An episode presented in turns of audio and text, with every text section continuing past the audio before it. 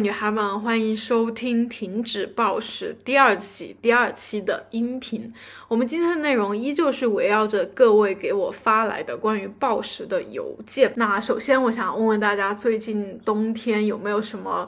特别烦人的事情？嗯，我想说的就是，可能大部分女生在冬天都很烦自己会发胖吧。其实我在今年冬天最大的一个变化吧，就是。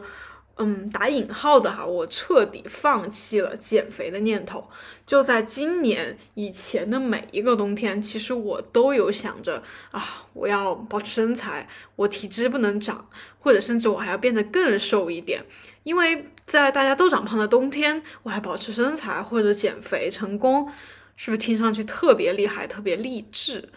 我就觉得这样的感觉会让我很好，所以我几乎。其实也不是每年冬天了，我真的是 每个季节、每个月、每个星期都在想着减肥。但是今年冬天吧，我好像就突然想通了，因为我回忆哈，我在开始减肥之后，一直到今年冬天之前的每一个冬天，我都想着减肥，但是我每年的冬天都必定长胖。然后我又怀着啊，我想要保持身材或者减肥成功这样的愿望，但是又长胖，所以我的心情其实是非常的焦虑，非常的不开心，就是每一个冬天。于是我的心情大概就是，呃，暗自下决心，在冬天一定要控制好自己。但是面临着各种的高热量食物、高碳水、高脂肪的食物，又完全忍不住想要吃，吃了一口感觉特别好吃，又吃第二口，然后又想吃更多，然后吃完之后又担心自己长胖，过几天之后发现自己真的长胖了，然后就陷入深深的绝望当中。这是我每一个冬天，大家知道冬天的节日其实蛮多的嘛，就这应该是特别让人开心的日子，在这样开心的日子里，其实我的心情是非常复杂。甚至很多时候是很低落和焦虑的。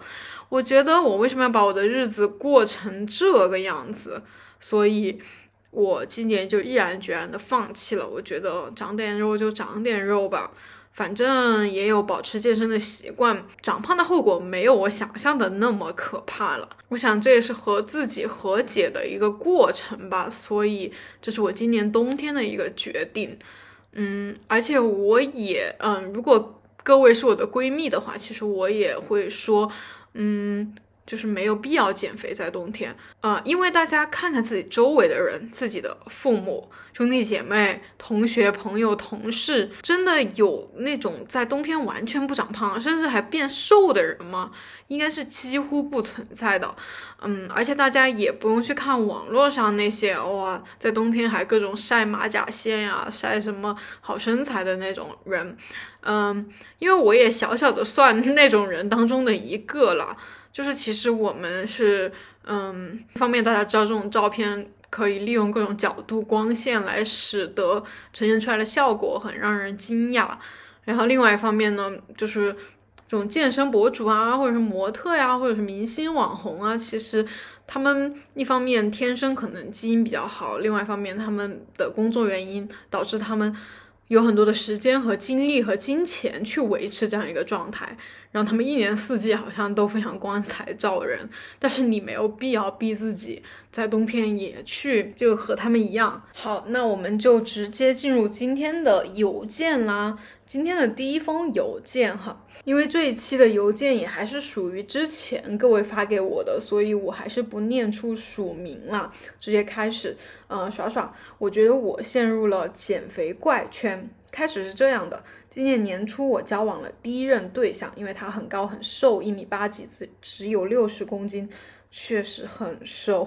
我当时一米七，六十公斤，其实非常正常这样的体型，啊，这是我的评价。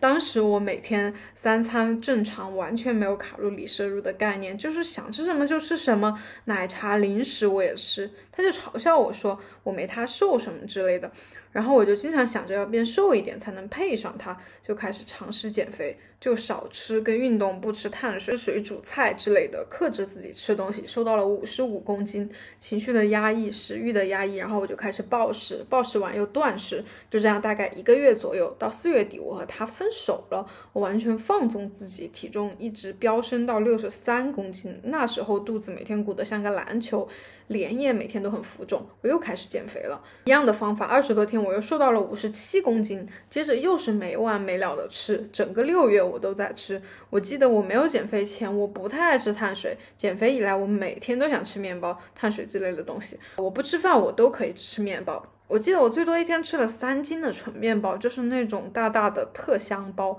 我吃了六个，现在我的体重是六十五公斤。六月我也断过食，每天都想着要重新减肥，可是每天又停不下来的吃。我现在很迷茫，我很怕这样下去会变成一个超级大胖子。我早餐吃饱了，到十点就会想吃别的；中午吃饱了，到下午三点就想吃。我现在不是吃就是想吃。我完全无法控制自己，我很想回到以前的生活，三餐正常，喝喝奶茶什么的。可是总感觉回不去了，很怕接下来会一直长胖。我该怎么控制自己？我已经觉得我完全不像一个正常人，每天都羡慕以前的自己。现在我每天食量大的惊人，我像一个无底洞。我现在很怕照镜子，害怕面对镜头。以前都很爱拍照什么的，现在都完全不想了。每天也嫌弃自己，嗯。对，邮件就到这里。嗯，整个听下来呢，就是其实你的过程也是一样的，就是暴食是由你的减肥触发的。那么为什么要减肥呢？这个你的这个原因呢？那么减肥的原因呢，就是跟他的恋爱有关，因为他是呃第一第一次交往了男朋友，然后男朋友是比他瘦的，然后这个男朋友呢，他又会在就是会进行一些 body shame 嘛，所以整个的过程大概是这样的。嗯，其实我非常理解你的心情哈。我们先暂且不说这个男生怎么样，就是其实我在嗯有暴食问题之前谈恋爱的时候哈，虽然当时我的男朋友并没有就是像你的男朋友这样直接的呃说一些身材相关的一些。嗯，嘲笑啊，或者是开玩笑之类的哈。但是由于我自己嘛，就是女生其实都会非常在意自己的身材长相。然后由于这个社会又不停的渲染各种啊那种瘦啊，或者是体质低啊这样的女生的这种形象，所以那个时候我还是蛮执着于说我要去减肥，我要去变瘦。那个时候我刚刚大学毕业，然后有了一份工作，因为。嗯，我是在父母身边，所以其实我不太有生活上的开支，然后我把我所有的工资都用来减肥，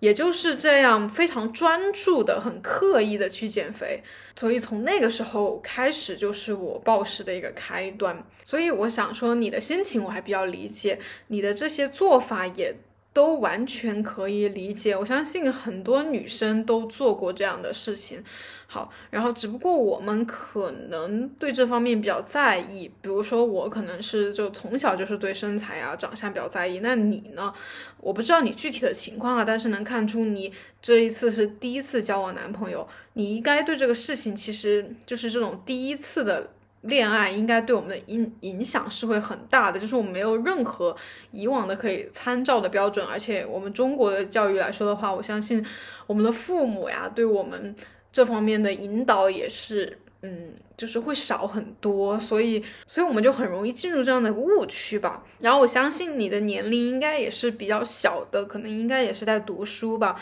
所以就是不太就有那种科学减肥的意识，所以你说你是啊少吃运动不吃碳水吃水煮菜，这样瘦到了五十五公斤。我不知道你用了多久哈，但我猜想应该是很快的瘦了下来。然后所以你会感觉到有食欲的压抑以及情绪的压力，然后就会开始暴食。这里我也想谈谈我自己的一个经历，就是就是我刚才讲到的我的那段恋爱嘛，其实。我觉得我的男朋友是挺好的，是很好的一个人，但是我自己是很纠结，就是我的过去，嗯，有很多我放不下的一些心结，所以那个时候我非常的在意我的体重啊，我也算是第一段恋爱，所以我那个时候也，嗯，就是非非常在意吧，所以我就觉得，嗯，可能我更瘦一点，更漂亮一点，那么这段恋爱就会更顺利一点，所以我就。嗯很拼命的去减肥，然后大家也知道网上有很多那种极端减肥的要求嘛，就是这不能吃那不能吃。但是大家想想，在一起谈恋爱的时候，我觉得，呃，我们做的最多的一件事情就是吃饭吧，是不是？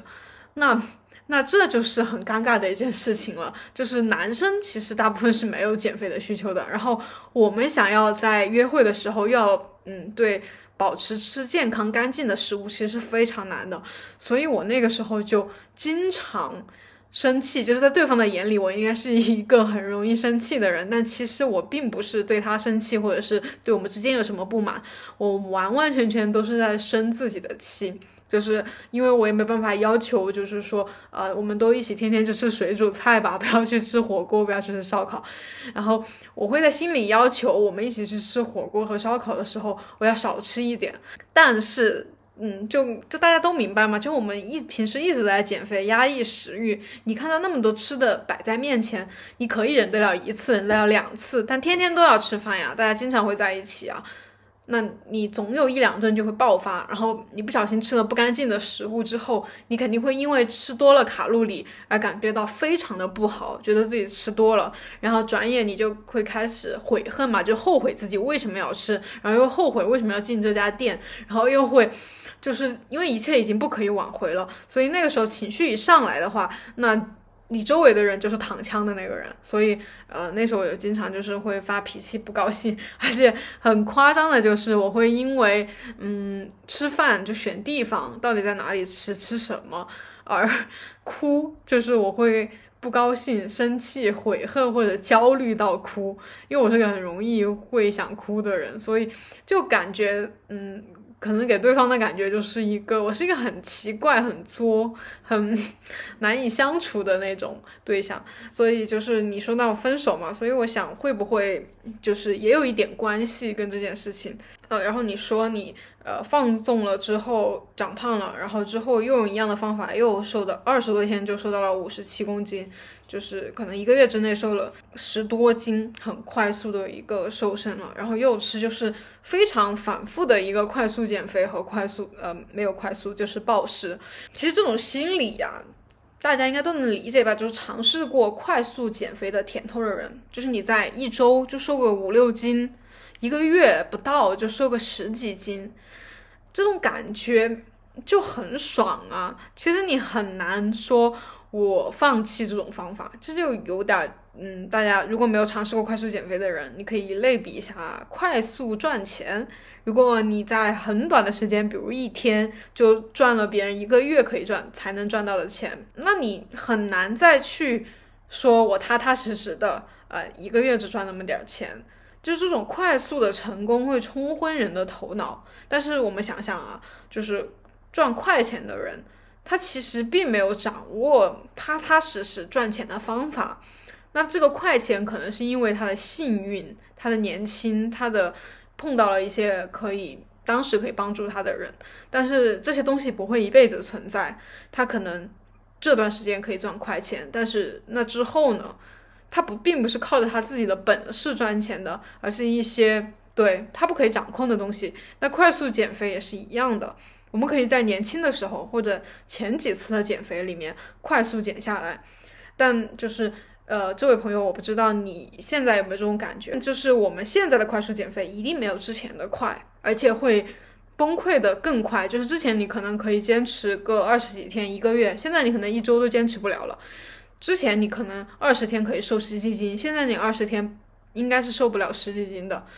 那你继续这样下去的话，情况只会越来越糟糕。就是这样快速的去想要实现一个什么目标，到后面其实你会发现你离你的目标越来越远。然后你说你减肥以前是不太爱吃碳水的，但这样反反复复之后，你每天都想吃面包和碳水之类的东西，这个是肯定的呀。嗯，所有的暴食的人吧，应该都主要是暴的是碳水一类的东西，因为碳水本来就是我们就是从祖先那里一直到现在都是提供能量最快的一种东西，就是是我们人类基因里最喜欢的一种东西。然后你之前不喜欢吃，现在喜欢吃，就是因为你减肥的时候你自己说嘛，不吃碳水，吃水煮菜。越压抑的食欲，只会以越可怕的方式再回来。就我之前减肥的时候，会有一个想法，会觉得啊，我要靠意志力，靠各种各样的毒鸡汤，然后让我不要吃碳水，不要吃脂肪，然后我可能就可以戒掉。因为你可能会看到一些新闻或者故事，就某某人，呃呃，一辈子 没有吃饭呀，或者是长期都是吃沙拉、水煮菜，就是你觉得你也可以做到。但我想这些新闻其实是比较。无良和缺德的，他们应该就是没有搞清楚这个人他到底承受了怎么样的代价，以及他是否真的就以后没有出现任何问题。这样的不吃米饭，嗯，吃水煮的东西。所以我想大家在发现自己有这样的一些很可怕的行为的时候，应该马上停下你。就导致你有这些行为的一些动作，比如说，其实你已经发现你在暴食，你在暴食各种碳水，然后你现在还是想要呃什么重新减肥，然后我相信你想要重新减肥，应该还是想像原来一样能快速的瘦下来，就你一直都是在停留在错误的方法里面，一直在循环，然后你又说你现在就是。意思就是一整天都在想吃，就是你早餐吃完还没到午餐就想吃东西，午餐吃完还没到晚餐就想吃东西。那么这个我也有很深刻的一个印象，我自己在某一些阶段也是这样的。其实对于这样的状态哈，我现在的一个感受就是，你可以审视一下你的生活是不是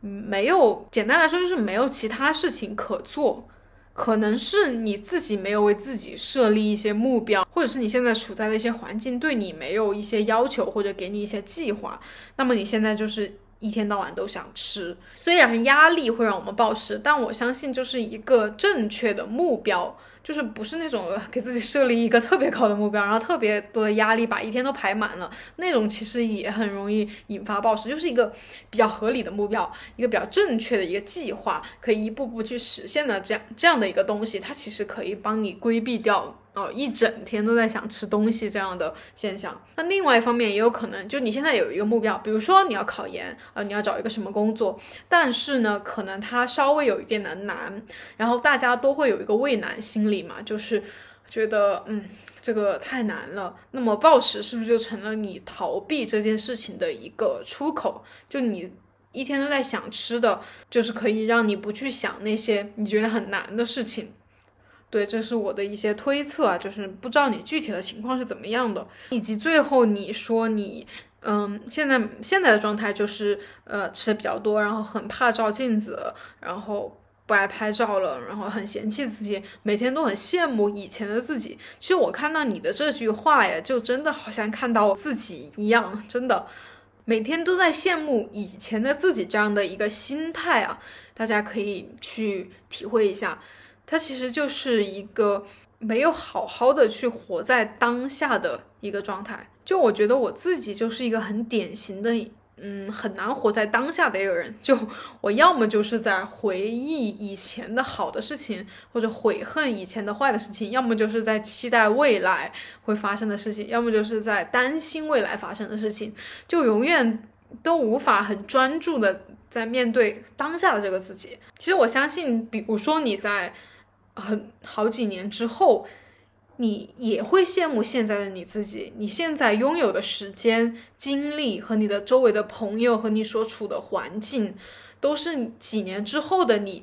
不会拥有的。就不管现在我们到底是什么样的状态，我们不可能是一无是处、一文不值、完全 不值得羡慕的。但为什么我们又只能看到自己那些糟糕的部分？这样其实就是我们有暴食的问题的人共同的一个问题吧。你可以理解为是一种负面看待自己的方式，你也可以理解为你没有办法察觉当下的自己。就永远都是在呃看着过去和未来，但是你能掌握的只有现在啊，只有你这个当下呀，你能活在的时间段也就是现在呀。你再羡慕过去，你过去再怎么好或者是怎么的，我觉得都是加了滤镜的。我相信你在过去的时候，就是比如一年前的你，其实那个时候的你并没有特别觉得自己很好。不然你为什么要去减肥呢？那一起看完你的整封邮件呢？最后我想跟你说的一些话就是，其实我相信这几件事情的一个开端，一个导火线，应该是这样一段恋爱，但是它背后的根本原因应该不是这一段恋爱，应该是你从小就是接收到的各种信息塑造出来的你的性格呀、情绪啊上面的一些问题导致的。因为也说到你没有提及分手的原因嘛，但我相信你们分手的原因一定不是因为你的身材，一定不是。但为什么你现在的整个重心全部转移到体重和身材上面来了？就这个是你要好好想一想的。可能上段恋爱给了你一些伤害，你从中得出了一个结论，说我一定要变瘦，我才能避免类似的伤害再次发生。我变瘦之后，才能重新开始我的生活。我如果没有变瘦的话，我就是一个一文不值会被抛弃的女孩。这样的心情非常能理解，非常能理解，因为我真的有过类似的想法，但但其实并不是的。你如果一直觉得一定要变瘦，一定要准备好了开才能开始新的生活，那。新的生活其实一直都无法开始。我觉得你现在当下这一刻就可以开始去过你的新的生活了。所以我觉得你现在第一步就是因为你提到了你现在还想重新减肥，我觉得你现在第一步就是一定要放弃减肥，不是说自己变就让自己呃狂吃发胖，停止减肥不等于长胖。我现在希望你能够开始正常的去饮食，这个呃。比如我最近的一些 vlog 视频里面就会有我的一些吃饭的日常，就你不一定需要照着我那样去吃，但是你可以去感受到我吃饭的一些状态，我选择的一些食物。嗯，我是在正常进食，好好吃饭，并没有在减肥，但是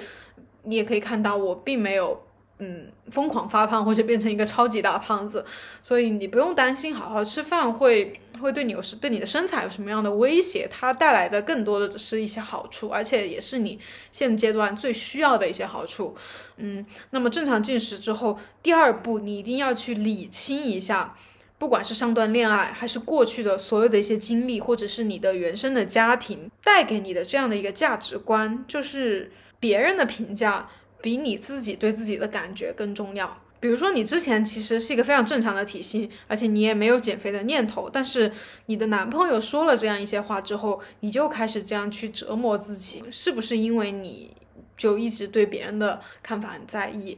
嗯，然后以及现在你的价值观可能有点变成你的身材、你的体重等于你的价值和你被人喜欢的可能性，就这个你要去纠正过来，并不是的。我相信并不是瘦的人就更受人喜欢、更有价值。然后第三点就是我刚才有说到的，就是这些，呃，为什么你会这么容易被人影响呃？以及你为什么这么觉得我一定要减肥、一定要瘦？就是这些想法它的根源到底是什么？我觉得可以更多的去。回忆一下你过去的经历，就是会让你痛苦的一些经历，因为这几个步骤都是互相的相辅相成的。嗯，因为我在最开始尝试正常进食、好好吃饭的时候，最开始的阶段是比较正常，但很快我也会陷入自我怀疑当中，因为我根深蒂固的那个想法，就体重等于我的价值这样的一个想法是没有被完全改变的，然后我又是会。呃，去想啊，体重并不等于我的价值，我有更多其他的呃长处和优点，或者什么什么什么，哦，那这样去告诉自己之后，又一段时间又比较好，但是很快我又会觉得，啊，我觉得我还是要瘦一点才行，然后怎么怎么的，就是我没有办法完全说服自己体重不重要，然后我会去想，啊，原来嗯，就是我太在意的是外界的一些评判，为什么这么外界？为什么我这么在意外界的评判？是因为我一直以来都是对自己的评价非常低，只有外界给了我好的评价，我才会感觉很好，所以我非常依赖外界的评价。然后是哪些过去的事情导致我会这样呢？我会去回忆，我会去推翻那些回忆带给我的一些人生观、价值观，然后慢慢的这样去。和自己和解吧，反正我现在也是在一个过程当中，并不是说就已经 得道成仙或者什么什么的，嗯，所以就一起努力吧。然后我们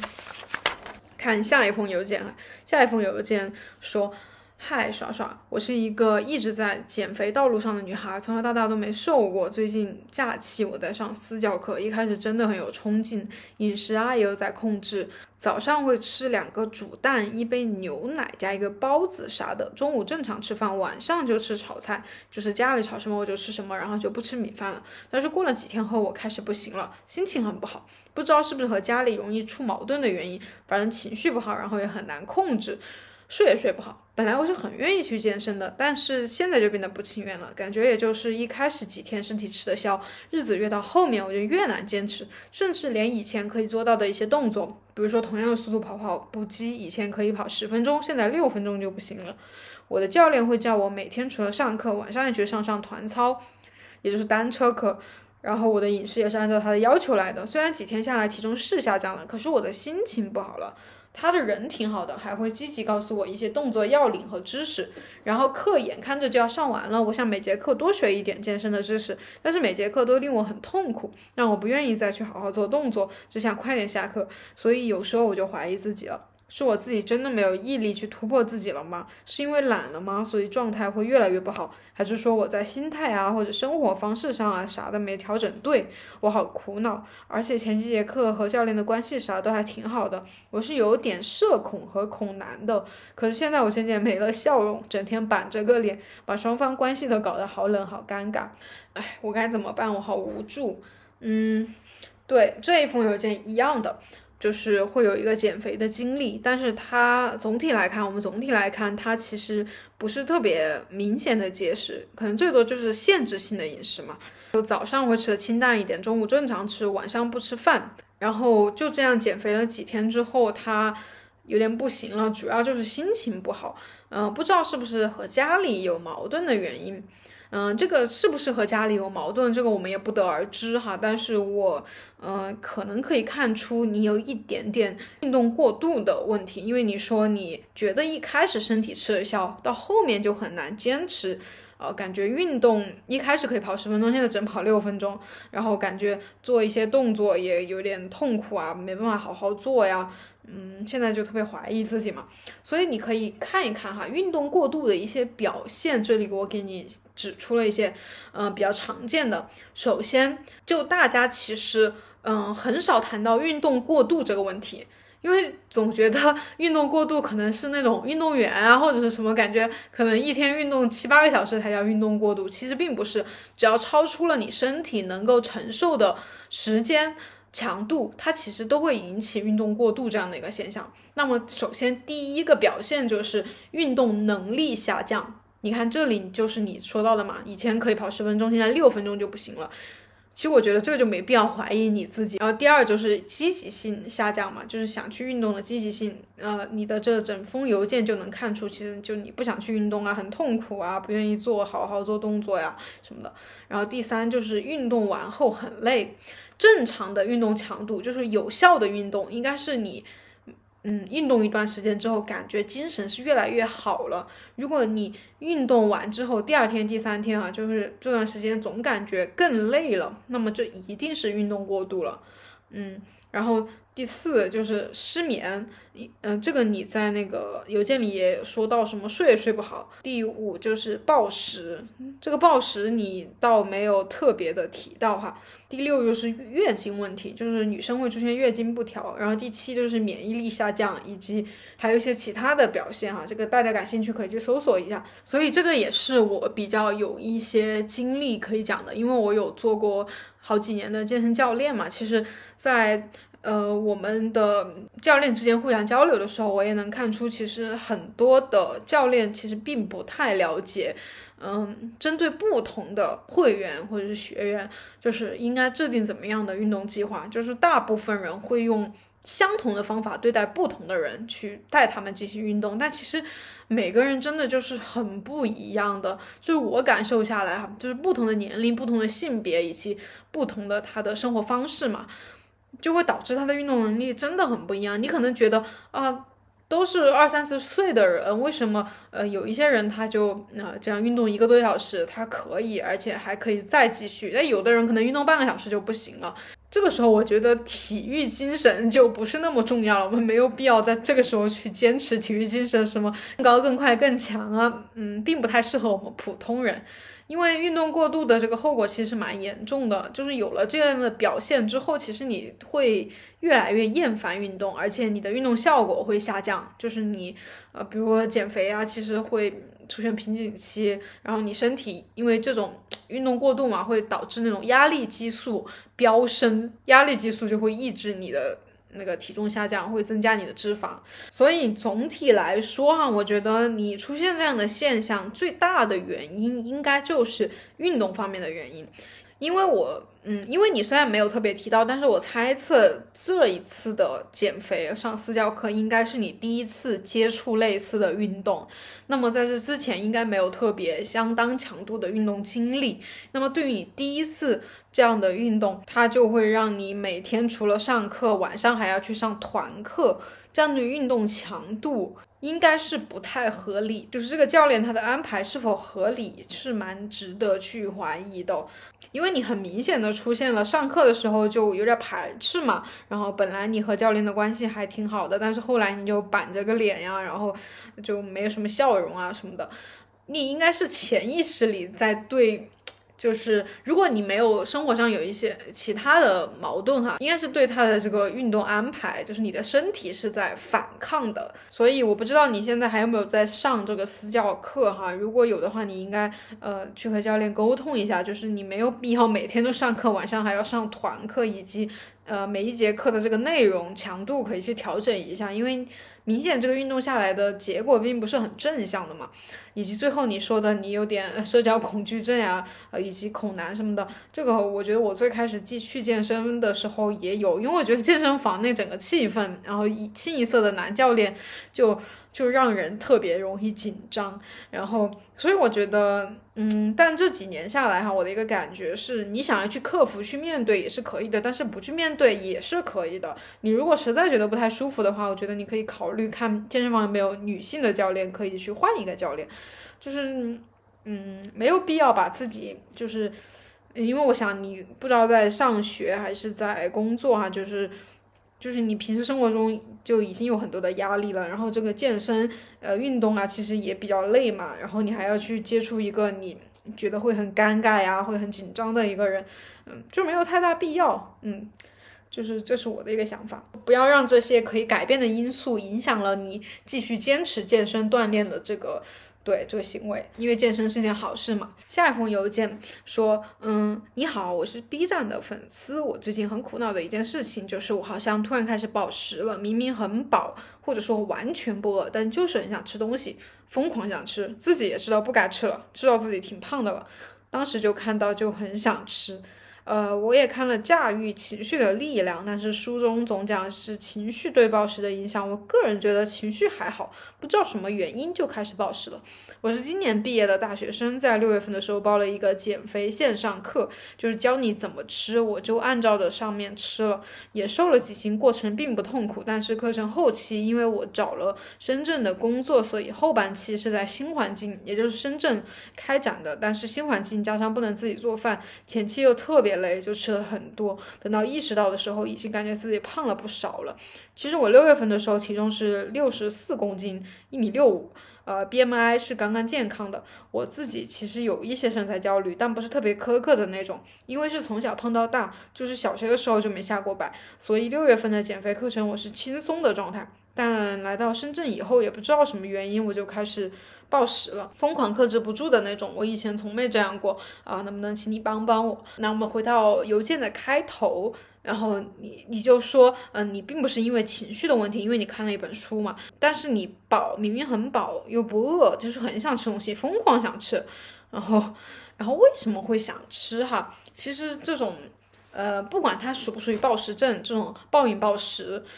最最最最最直接的一个导火索就是你曾经压抑过食欲。好，那么。你后面就说到你减肥有一个减肥课嘛，然后你觉得并不是很痛苦啊，瘦了几斤，呃，虽然没有极度的去压抑，但是。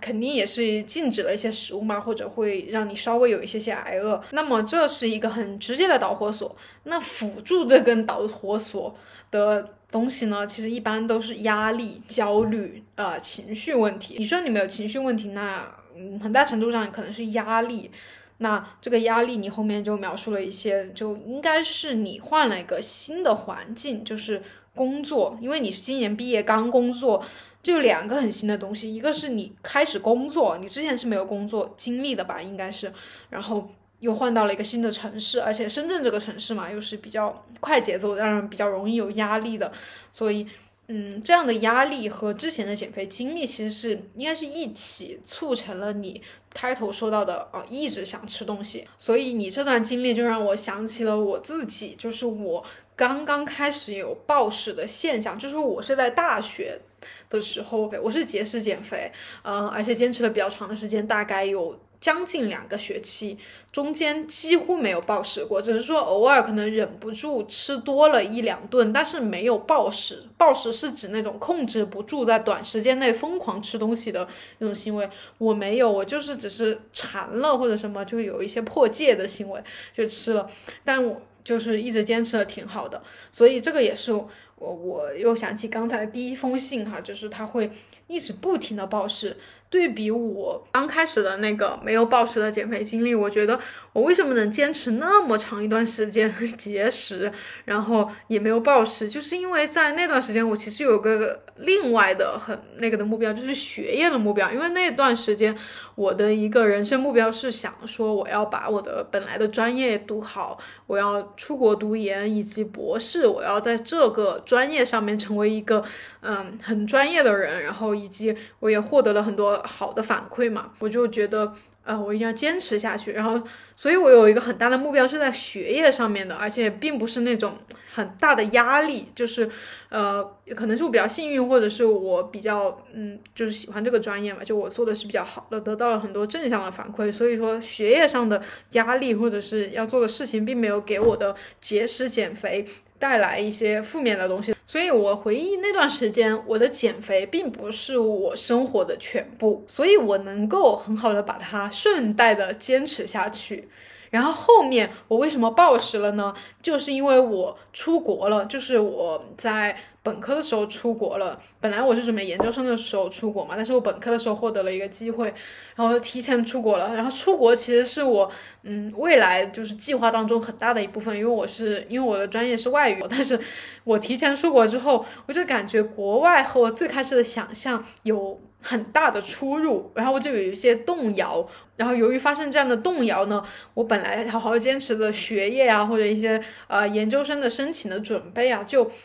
我有一些犹豫了，已经没有那么高的兴致了。就我觉得，我好像突然不想出国读研究生，也不想在这个专业上坚持下去了。然后那个时候在国外，我一方面这样突然失去了一个目标，另外一方面呢，就是到了国外嘛，就是到了一个新的地方，其实是有公共的那个，嗯。厨房的，但是我不太会做饭，而且厨房里经常有很多的其他国家的同学，就是那个时候我还比较害羞和内向嘛，我又不太喜欢到那里去跟他们一起做饭，所以，嗯，就我就开始有一点点的反弹，就我不能自己做饭，我就只能在外面吃或者去买一些快餐呀之类的，我就长胖了嘛，长胖之后，然后我又失去了之前一直坚持的那个目标，那么我就。开始暴食了，所以我想你现在哈，就是呃，你在新环境会这样去暴食，首先你要把它看作一个蛮正常的事情，就是挺正常的，你不要去责备自己。应该很多人，比如说我就会这样，其实我也会这样，没有什么。那我们更多的就是发生一件事情，我们不要说沉浸在里面或者去后悔，应该更多的去想，呃，他到底在告诉我们什么？嗯。像我那一段时间呢，我就没有特别的去想，那我到底应该干嘛呢？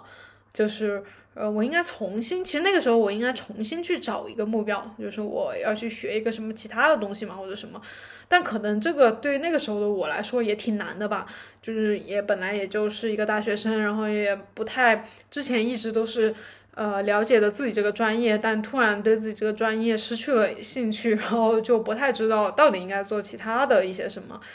嗯，所以那个时候我的目标就只剩下一个，就是呃，让我变回复胖之前的样子，就是变回出国之前的样子。然后那个时候我就开始。很关注呃各种啊怎么快一点减肥啊，快一点瘦身啊，反弹了怎么办呀？然后断食啊什么之类的，就开始搞各种奇葩的操作，然后就让自己的。暴食越来越严重吧？就那么对于你来说的话，因为你没有具体的描述，所以我只能推测一些情况了。就是，呃，会不会你的这个新工作，你暂时也没有特别就是那种详细的计划和目标，就是可以一步步去达到的？以及工作当中是不是没有给你比较多的正向的反馈？因为刚工作嘛，可能，呃，就是你会有很多的挫折，或者是。呃，觉得自己还有很多需要努力的地方啊，就是从学校那样一个比较安全的环境，一下到了一个很多竞争，有很多比厉害的，就是你的嗯前辈啊，或者你的上司啊，这些比厉害的人，然后以及他们又不会像学校里的学生老师那么的亲切，那么的温和，就是在一个就是充斥着金钱呀这样的一个环境，是不是就让你难以找到一些？激励或者是快乐，或者是正向、很积极的东西，所以你就，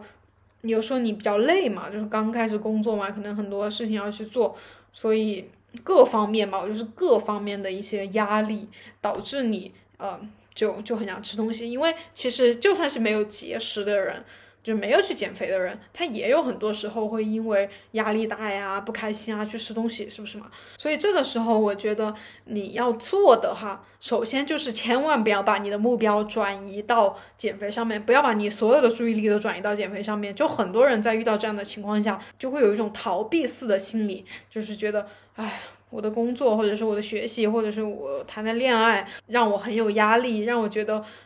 我不想去面对，然后我现在正好。啊，有个减肥的事情要去做，然后我就先去想想减肥的事情吧，就是有一种转移掉你。嗯，不想面对的那种事情，然后转移过来之后呢，因为减肥嘛，就是会很容易接触到那种极端减肥啊、节食这样的方法，然后他就会去节食。然后大家知道吗？这种快速减肥啊、节食，最开始是有很明显的一个成效的嘛。比如说你饿一天就能瘦两斤，你会觉得哇，我好厉害，哇，我做成了一件事情，你就会觉得减肥会带给你更多的成就感，然后你就会越来越痴迷于减肥。虽然你会反弹，你会去暴食，但是你又会。呃，去饿自己啊，或者吃一些什么奇奇怪怪的东西，呃，让自己很快的瘦下来。你会觉得生活当中的这个掌控感呀，又通过减肥回到了你的生活当中。因为我刚刚说的工作呀、学习啊、谈恋爱啊，可能这些事情都不能说完全由你自己掌控。但是减肥，因为减的是你自己的身体上的肉，所以这件事情基本上都是在你的掌控中的。所以很多人他为什么会不断的啊复胖了又去？节食，复胖了又去节食，就是因为这件事情还蛮